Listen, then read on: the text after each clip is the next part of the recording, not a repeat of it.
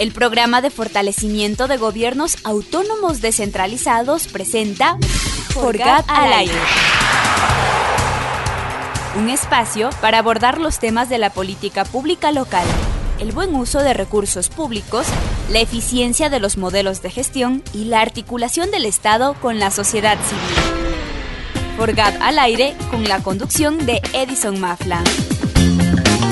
Forgat al aire.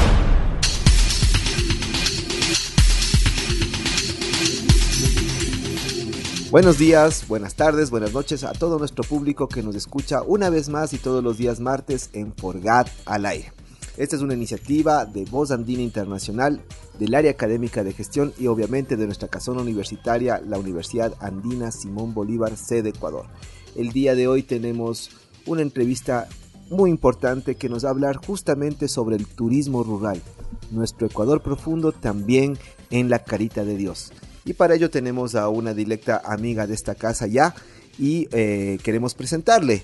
Ella es María Cristina Rivadeneira Ricaurte, eh, una destacada profesional en el ámbito del turismo y que hoy está de gerente general de la empresa pública metropolitana de gestión del destino turístico o como lo conocemos los quiteños, Quito Turismo.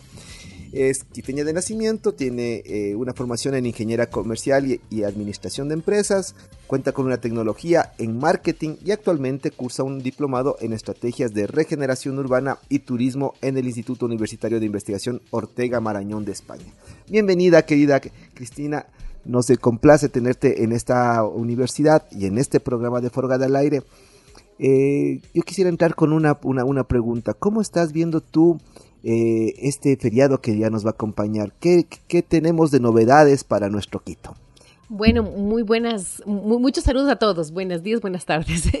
Eh, bueno, el, este feriado es uno de los más importantes para el Distrito Metropolitano. Eh, dentro de todo el componente de feriados, el año pasado, este aún en, una etapa de pandemia y de un poco de recuperación, tuvimos más de 96 mil visitantes que llegaron al Distrito Metropolitano. Eso es un impacto aproximado de 9 millones de dólares para el sector. Eh, en este, para este feriado, nosotros nos hemos preparado para al menos recibir 150 mil turistas, tener al menos un, un incremento importante dentro de de, esto y, para, y, como tal, el municipio de Quito a través del Quito Turismo, el Instituto Metropolitano de Patrimonio, eh, Secretaría de Cultura y Teatro Sucre, así como las administraciones zonales, se ha trabajado en una agenda a lo largo del año para poder tener siempre actividades dentro de los feriados. Para este feriado en especial, del, del 10 de agosto, tenemos algunas actividades turísticas y culturales, justamente dentro del tema de los parques, aprovechar la naturaleza este verano que no está tan soleado, pero de, vez en cuando nos da un poquito de, de sol. Em, tenemos actividades, por ejemplo, que arrancan desde, esta, desde este fin de semana, pero que estaremos a lo largo del, del mes en 14 eh, parques a lo largo del Distrito Metropolitano realizando actividades puntuales. Tenemos desde teatro al aire libre, tenemos marionetas, tenemos eh, actividades, conversatorios. Eh, arrancamos este fin de semana en nuestro parque elegido, algo muy, muy emblemático para nuestra ciudad y que retomemos ese parque como este parque lindo de la ciudad y no un parque que sea un poco dentro del tema de, problemáticas y, y de paralizaciones y de demás. Tenemos también participación en el Parque de Joa, donde estaremos también con actividades con artistas invitados y también en Quitumbe. Y así estaremos recorriendo varios parques de nuestra ciudad. También dentro, retomando un poco el tema de agosto, mes de las artes, que, que, que, bueno, después de la pandemia y demás se ha opacado un poco, pero es una iniciativa que es importante y considero, eh, yo personalmente crecí con este agosto mes de las artes y, siempre expectantes de esta agenda cultural que íbamos a tener en esta ciudad, entonces como tal nos hemos venido preparando, tenemos algunas actividades que el Teatro Sucre está organizando, que es la fiesta escénica. Tenemos varios artistas ecuatorianos, pero también internacionales que se han sumado a ofrecer justamente esta oferta cultural y turística dentro de nuestra ciudad. Uno de los, de los principales es en la Plaza Belmonte, tendremos eh, eh, un, conglomerado de artistas mexicanos que estarán haciendo una lucha mexicana, la lucha eh, tradicional de ellos con un tema em, de gimnasia, de, teatralización y demás que estará, y es un musical además que se desarrollará en la Plaza Belmonte a las 7 de la noche, viernes, sábado y domingo, totalmente gratis complementario para la ciudadanía y que además será una temática diferente también para conocer otras culturas, es parte importante de ser la capital. También estaremos en el Teatro México, un teatro precioso en Chimbacalle. Eh, yo tengo muchísimo apego a Chimbacalle, trabajé en mucho tiempo en ferrocarriles y definitivamente este barrio tiene muchísimo que, que ofrecer y ahí estaremos con actividades de marionetas, con artistas chilenos que también se han sumado a este agosto mes de las artes. Y desde la parte turística, de cada semana nosotros estamos trabajando en, en, en, fomentar esta visita dentro de nuestras ciudades y, y hacer teatralizaciones, trabajar con los conglomerados de, de los barrios, de las parroquias y en este feriado estaremos trabajando el día sábado con tres rutas turísticas, una visitando el Quinche, visitando también eh, Guayabamba y el zoológico de Guayabamba y dos rutas en el centro histórico, una visitando Santo Domingo, el Santo Domingo, pero de las criptas y las cúpulas, eh, con, viendo todos los tesoros que tenemos ahí escondidos y también eh, la ruta Romance y Libertadores, que es visitar estos lugares emblemáticos anclados a la gesta libertaria de hace 200 años, además aprovechando el 10 de agosto también, y donde visitaremos los lugares donde estaban Simón Bolívar, Manuelita, donde se conocieron, eh, visitar la casa de Ligo, visitar la casa donde tuvieron su primer baile, y además de esto todo siempre teatralizado, trabajando con estos gestores culturales también de cada uno de los lugares y retomando esa visita profesional, donde más allá de los lugares nosotros tenemos estas historias, estos, eh, esta guianza y, conocemos realmente la historia. Muchas veces los mismos quiteños pasamos muchísimo por muchos lugares y no sabemos, y turistas internacionales lo conocen mucho más porque van justamente apalancado de esta, de, de, esta eh, dramatización, teatralización y guianza. Amigos y amigas, entonces vamos a vivir en el Quito Turismo, en la empresa de Quito Turismo y en nuestra capital, realmente un recorrido por la historia, por ese conocimiento de nuestro patrimonio, tanto el tangible como el intangible, y qué bueno que, se, te escuché, es esta, esta mezcla entre lo urbano y lo rural. Justamente pensando en la competencia que tienen nuestros gobiernos locales, tanto los provinciales, los cantonales y los parroquiales, al respecto del fomento productivo y en este, y este, y este elemento específico del turismo, ¿no es cierto? Que eh, nos engloba a los tres niveles de gobierno.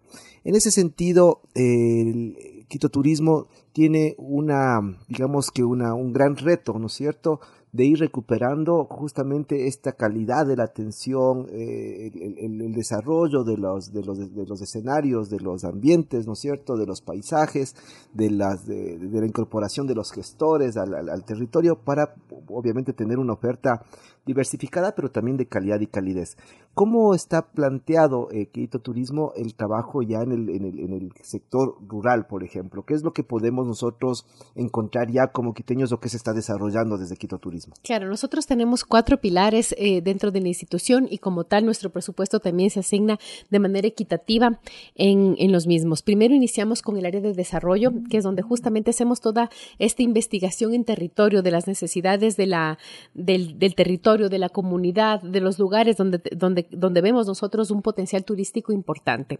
Y, dentro de ello arrancamos nosotros con una, una programación de, de, intervenciones con infraestructura turística. Dependiendo de las necesidades del sector, intervenimos con nuestro presupuesto en señalética, en pasamanos, pérgolas, eh, y esto es un trabajo con la comunidad, definitivamente. Es con ellos que, que, se realiza este trabajo y también un compromiso, porque más allá de tener nosotros infraestructura, se debe tener un compromiso también de mantenimiento de, la, de, de esta infraestructura, donde ellos son los ojos en el territorio y, deben apoyarnos para, para este cuidado. Para este año nosotros estaremos realizando intervenciones cerca por cerca de 200 mil dólares, donde estaremos en, en, zonas urbanas también, pero dentro de las zonas rurales es donde más tenemos nosotros intervención. Estaremos en Engambarca, San Pedro del Tingo, La Toclia, Ambuela, Ruta Escondida, Pintac, Calderón, el Corredor de Oso de Antojos del Noroccidente, Nono, Alangasí, Cruz Loma, Yoa y San Francisco de Baños.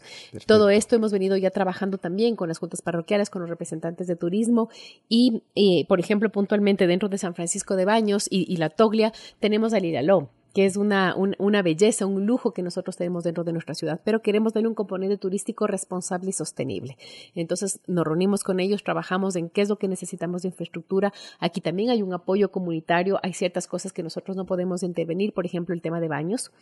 Eh, no podemos nosotros hacer una intervención en construcción de baños y ahí es un trabajo que la comunidad, por ejemplo, en la Toclia, nosotros intervenimos en pérgolas, pasamanos, señalética y ellos están en la construcción comunitaria de este baño que sirva justamente para los campistas porque se trabajó en una zona de camping y para los visitantes de la región. Y lo propio haremos también en San Francisco de Baños con el Hilaló.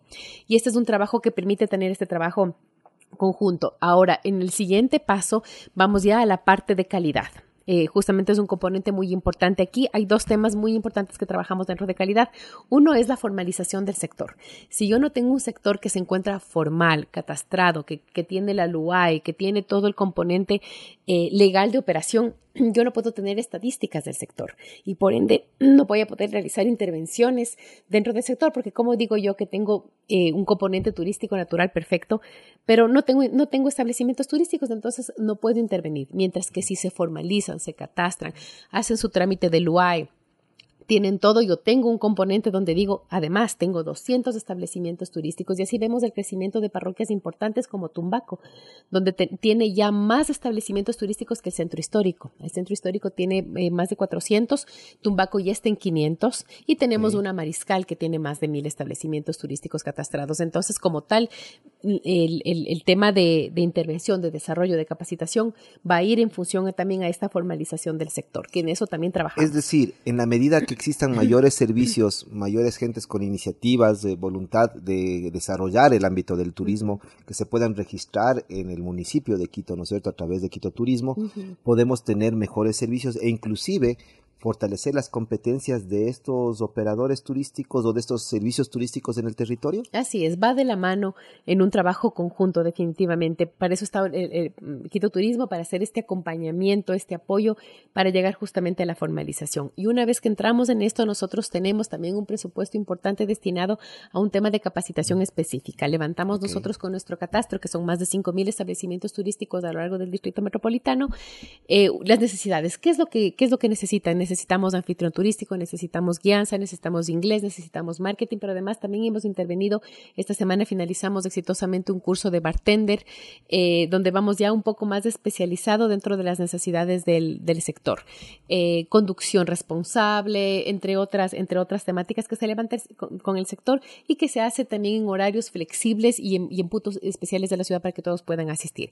Entonces, una vez que tenemos esta, eh, esta información, este catastro, este, podemos entrar entrar ya en la etapa de capacitación puntual al sector. Y es ahí donde nosotros hemos visto también una, una puntualización dentro de las parroquias rurales, que no hay una participación constante y sostenida dentro de estas capacitaciones. Entonces, eh, hemos hecho justamente una, una revisión y, necesitamos fortalecerles, necesitamos un trabajo especializado diferente dentro de las parroquias rurales. Y, y como tal, ahí hemos visto la oportunidad de formar gestores turísticos, culturales de las parroquias rurales, que sean ellos los que estén empoderados justamente del sector, que tengan el conocimiento y que hay un compromiso, porque hay una inversión importante por parte del municipio de Quito a través de Quito Turismo, así que también hemos hablado con ellos para tener un compromiso de que el que inicie el curso tiene que finalizar. Nuestro objetivo es tener 200 gestores culturales de las 33 parroquias rurales que tenemos del sector, que definitivamente permitirá también tener entre ellos intercambios de experiencias.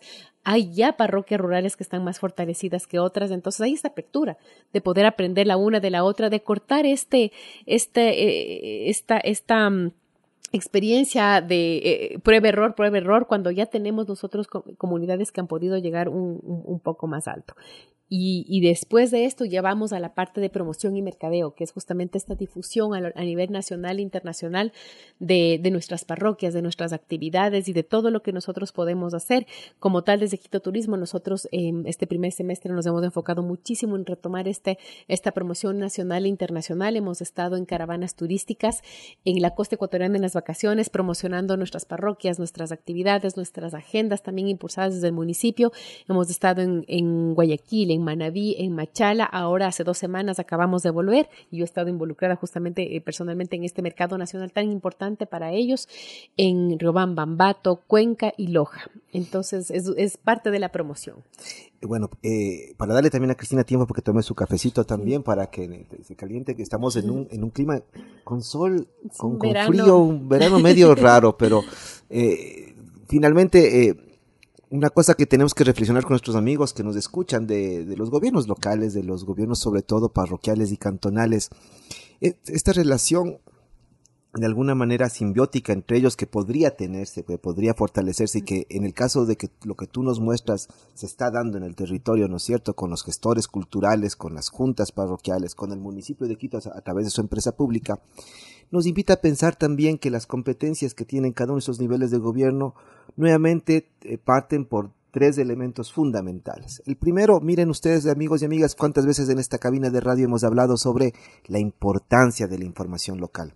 El tener un catastro no solamente nos invita a pensar en cuánto será de pagar de impuesto de la patente, sino nos invita a pensar cómo estamos organizados en el territorio y qué es lo que se tiene que hacer. ¿Cuántas veces vamos diciendo que el que tiene información puede tomar las mejores decisiones? Y hoy es un ejemplo interesante como Quito Turismo ha planteado eh, cómo intervenir, no con un ejercicio aleatorio, sino más bien con una mirada muy de planificación, muy técnica y responsable seguramente también, porque habrá territorios mucho más desarrollados que otros. Y en el proceso de equidad habrá que ir mejorando, pero también con el compromiso de los gobiernos locales. En este caso de las juntas parroquiales, un gran componente que tienen ellos también, perdón, una competencia importante como es el fortalecimiento de la organización social y también obviamente el fortalecimiento de los emprendimientos. Entonces, qué bueno que se empiecen a entrelazar, que empiecen a tener acciones conjuntas. Tú nos hablabas también de los gestores culturales y de la importancia que tienen estos, a lo mejor no con el conocimiento académico, para, estudiar turismo seguramente hay que pasar por el tercer nivel, algunos pues, se profesionalizan y tienen otra, eh, otros niveles superiores, pero el gestor cultural, ¿qué características tiene? Supongo que son gente que primero conoce su territorio, que vive en su territorio, pero que además tiene una gran importancia dentro del desarrollo del turismo. ¿Cómo le conciben ustedes al gestor cultural, al gestor turístico? Claro, nosotros eh, dentro de, de, Quito Turismo, por supuesto, el tema de guianza es algo eh, por lo que, tiene un componente académico y que definitivamente tiene otra, otras bases de educación. Es, otro ámbito distinto. No es una competencia ni mucho menos, pero sí sentimos que en el territorio ah, tiene que haber un fortalecimiento mucho más fuerte directo de las comunidades y nuestro eh, nuestra participación ahí es, es, vital para poder crear esto. Esto este es un proyecto que estamos justamente confirmarlo y por firmarlo y justamente con la Universidad Andina Simón Bolívar que hemos visto en ellos justamente esta apertura para poder realizar esta, esta intervención en el, en el territorio. ¿Qué nos va a permitir eh, este, este convenio? Es primero formar a la gente de la comunidad dentro de un tema turístico, cultural, de emprendimiento y por otro lado también tener un, un, banco de datos, de información el movimiento de turistas, el movimiento de, de, de, los lugares turísticos, del uso de, las, de la infraestructura que justamente se está interviniendo dentro del municipio de Quito, crear una caja de herramientas para que todas las parroquias puedan en las mismas condiciones tener este, este fortalecimiento que nos permita captar definitivamente eh, turistas. A, lo largo del, dentro de mis competencias, por supuesto, está el tema turístico, pero nosotros no podemos negar que a través de nosotros tenemos un, un tema productivo muy importante detrás. El, el, el turista el visitante, va a crear una cadena de valor muy importante dentro del consumo, va a consumir en los huertos urbanos, va a consumir las artesanías, que no están ligados al catastro turístico, pero que definitivamente para nosotros es, es, muy bueno y muy positivo estar, ser parte de esta cadena productiva. Y por supuesto, ya la visita responsable y sostenible dentro de los lugares del, de los lugares de las parroquias rurales. Nosotros tenemos más de 3 millones de habitantes que, que ya solamente con nuestro turismo interno tendríamos un componente muy importante de aporte dentro de, de estas parroquias. Además, del trabajo que se está realizando dentro del área de desarrollo, que es justamente para tener, y está ahora publicado en nuestra página web para este verano y que se quedará ahí, que es todas las rutas que podemos hacer de hiking, de bicicletas, de avistamiento de aves, tenemos la reserva del Pululagua, tenemos Mashpi, tenemos Pacto Gualea, todas con realmente ya, ya muchísima intervención y trabajo realizado. Ahora necesitamos es fortalecer justamente estas comunidades para que recepten los turistas, para que también puedan ser parte activa de esta promoción.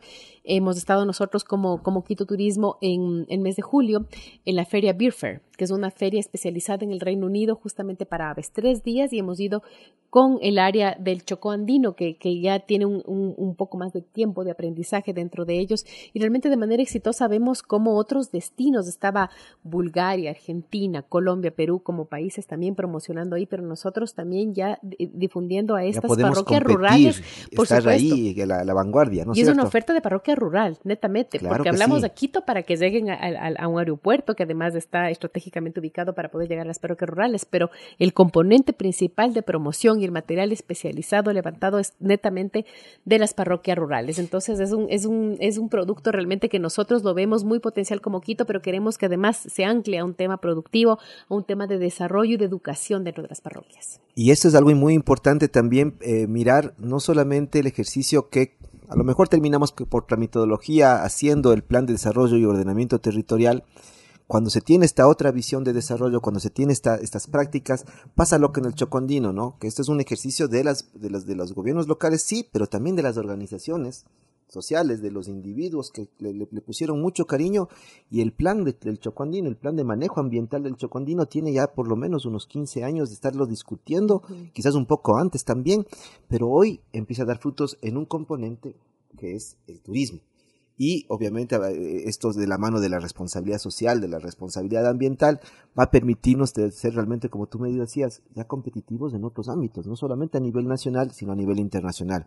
Entonces hay que preparar a nuestras comunidades para que pueda la gente visitar y que se queden.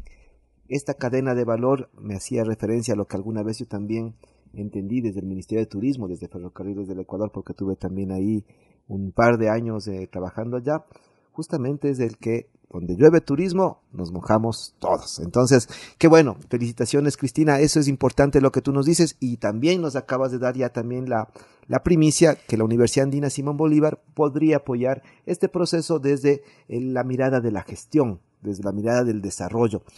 Eh, está pendiente entonces de un convenio, estamos trabajando también en un proyecto y queremos un poco eh, profundizar para nuestros radioescuchas para sobre todo la, gente de, Quito, la gente que estará con expectativas de hacia dónde podría ir desarrollando ese, ese, ese, convenio y ese proyecto y qué es lo que pudiéramos hacer puntualmente en el tiempo que nos resta como municipio de Quito para poder enfrentar un, digamos que un, reto que seguramente ustedes ya lo tienen planificado, pero que se va a consolidar también con la academia. Entonces, qué importante también incorporar a otro sector como la academia en este objetivo que ustedes tienen. ¿Cuál es la perspectiva y la expectativa que tienen con este convenio? Bueno, nosotros queremos formar y ahí necesitamos el compromiso eh, justamente de las comunidades de al menos 200 gestores culturales y que ellos también puedan transmitir esta información a, nuevos, a, nuevos participantes dentro de las comunidades. Em, y, ese ha sido nuestro compromiso, que eh, deben iniciar la formación, pero debemos terminar. Y esto va a valer totalmente la pena porque nos vamos a, vamos a poder hacer intercambio entre comunidades, vamos a poder aprender dentro de la gestión cultural también, entender la planificación también desde la la gobernanza, que es importante. Y aquí es, es, importantísimo recalcar que hay una voluntad política del señor alcalde Santiago Guarderas en, otorgar estos recursos justamente para, para la parte turística. Nosotros tenemos un presupuesto de 5 millones de dólares, estamos a la fecha con un 70% del devengamiento. Esta, Esto es muy importante para poder cumplir y garantizar un presupuesto para el próximo año. Todos estos convenios y la mayoría de, los, de las em, contrataciones son plurianuales para que también el próximo año, aunque, aunque hay un cambio de gobierno, esto no se pare y que pueda continuar, por supuesto, con la, con la mirada de, la, de las nuevas autoridades, pero que sea definitivamente un, que tengan su componente, que tengan su presupuesto y una planificación que ha sido trabajada desde, desde el territorio, es la única manera. Además, nosotros de manera eh, bimensual realizamos conversatorios con la industria turística, invitamos a, a, todos, hemos empezado haciéndolo por separado porque las necesidades del hotel de cinco estrellas es diferente a, de las pymes hoteleras. Em, tenemos el transporte turístico, tenemos a los alojamientos, a los operadores. Eh, y, cada dos meses tenemos un conversatorio con ellos de cuáles son sus necesidades, en qué estamos trabajando nosotros, cómo poder unirnos eh, y así lo hemos venido haciendo desde el mes de octubre. Entonces tenemos realmente un, trabajo mucho desde la escucha, que ha sido muy, muy positivo para justamente retroalimentarnos. Ahora arrancamos, por ejemplo, con un programa que es de capacitación a los taxistas de anfitrión turístico, netamente. No es eh, nada más que eso, porque ellos en realidad, y hablando ya con, por ejemplo, las pymes hoteleras, es, ellos son la primera primera cara muchas veces de un restaurante, de un hotel.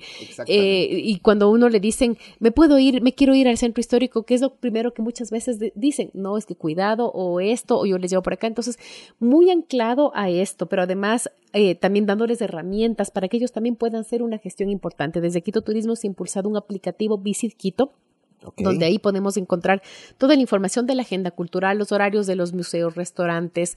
Además está también el catastro diferenciado por hoteles, hostales, restaurantes, turoperadores, todo este catastro y esta, y esta industria formal de nuestro sector a nivel del distrito metropolitano, rural y urbano se encuentra ahí. Entonces también es para apoyarles a ellos cuando les pregunten, bueno, ¿dónde puedo ir? Si no lo conozco, descárguese el aplicativo, va a estar un código QR en estos, en, en, en estos eh, señores taxistas y puedan también tener eso. Entonces también les estamos apoyando apoyando con mapas, con, con, porque es parte de la, de la cadena, no es parte de la cadena de valor directa, pero indirecta. Y es como, como se ha mencionado, el turismo tal vez tenga una cadena de valor de 5 o 6, pero nosotros sabemos que atrás tenemos al menos 20 personas, que está el, eh, desde la tienda de barrio, está el, el, taxi, el bus, el, las ventas, las compras, centros comerciales, todos se vinculan a ellos. Entonces nosotros tenemos realmente una, una responsabilidad de continuar ampliando y promocionando nuestra ciudad, llegar como a ciertos destinos como Costa Rica, como Barbados, donde todos son turísticos, todos hablan de turismo, todos saben exactamente cómo funciona, hay un respeto,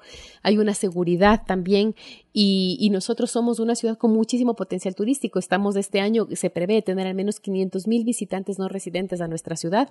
Cerramos un año pasado con 290 mil, pero anteriormente ya llegábamos a 700 mil turistas. Entonces, La tenemos un aeropuerto. también afectó muchísimo. Claro, ahí fue 120 mil turistas. Entonces, ese, trabajo constante dentro del tema de, de capacitación, de promoción, de desarrollo, de intervención en la ruralidad, va de la mano con todas estas actividades con un fin, que hay un desarrollo productivo, un desarrollo del sector turístico que es el motor de esta industria. Nosotros estamos aquí como un brazo ejecutor, pero que sea el sector turístico que se demuestre con números su productividad, su crecimiento y que sigamos adelante de manera sostenible. Listo. Eh, nos queda con algunas, algunas preguntas realmente, amigos y amigas. Yo creo que voy a tener que comprometerle a Cristina otro momento también para la radio, lamentablemente, y con otro cafecito. Eh, sobre todo porque para Forgad al aire y para el programa Forgad, que es eh, parte del área académica de gestión, es importante saber cuáles son estos elementos que ustedes están desarrollando. Eh, vamos a tener esa claridad cuando ya hagamos el proyecto, vamos a, vamos a mirar todas las herramientas y mecanismos que ustedes desarrollan y quizás a lo mejor con el acompañamiento de la universidad podamos proponer también modelos de gestión que inviten también a incorporar a otros niveles de gobierno, a otros actores y lo que tú nos decías, ¿no? A fortalecer capacidades para que el destino sea mucho más atractivo, que nos invite a, a mirar a Quito y quizás a lo mejor digo, no mirar solamente a Quito, sino querernos quedar en Quito. Esa es un poco la idea. Y este ejemplo puede servir también, nosotros como universidad siempre estamos pensando en la investigación, quizás esto también nos pueda ayudar para replicar este tipo de experiencias, no como universidad, sino para que sean los gobiernos locales quienes revisen la experiencia que tiene tan importante de Quito Turismo y la puedan replicar en su territorio. el tiempo se nos está acabando, sin embargo yo quiero agradecerte que Cristina por este espacio que tú nos has dado. Hemos hablado nosotros con María Cristina Rivadeneira, ella es la actual gerenta de la empresa eh, metropolitana de gestión del destino turístico. Pero yo lo conozco más como Quito Turismo. Yo tengo que leerlo un poquito para, para poderme acordar, pero como Quito Turismo lo, lo, conocemos todos.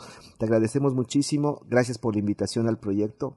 Gracias por creer en la universidad y eh, estoy seguro que después de unos meses podremos nuevamente volver a vernos con otro elemento adicional y con buenas noticias para el país, porque lo que pasa en Quito también es bueno para el país. Eh, ¿Cómo te has sentido en esta tertulia, mi querida Cristina? Claro, bueno, muchísimas gracias. Nosotros realmente desde Quito Turismo y, sabemos que desde las comunidades, desde las parroquias rurales, con muchísima expectativa de este convenio que, que, lo haremos desde la, con una universidad de, de, tanto renombre y que además tiene un impacto también a nivel latinoamericano, un entendimiento de la región tan importante y que definitivamente aportará para el desarrollo turístico de nuestra ciudad, para la formación de estas parroquias rurales, porque para ellas se ha creado este programa para las parroquias rurales del Distrito Metropolitano vamos a fortalecer, vamos a tener estadísticas también para poder hacer gobernanza, que es tan importante para las personas que estarán en esta posición en, el futuro y que definitivamente esto signifique un desarrollo económico y productivo para nuestras parroquias rurales. Eso es nuestro objetivo, visibilizarles a nivel internacional va a ser fácil porque tenemos todo el componente, pero tenemos que estar preparados para esta recepción de turistas nacionales e internacionales. Así que desde Quito Turismo, muchísimas gracias a la Universidad Andina Simón Bolívar. Más bien a usted, María Cristina, hemos conversado entonces con María Cristina Rivadena Neira, gerenta general de Quito Turismo. Con todos nuestros amigos que nos escuchan en todo el espacio nacional e internacional. Eh, y agradeciendo también a nuestros amigos en Control Interno, les quiero decir a ustedes buenos días, buenas tardes, buenas noches.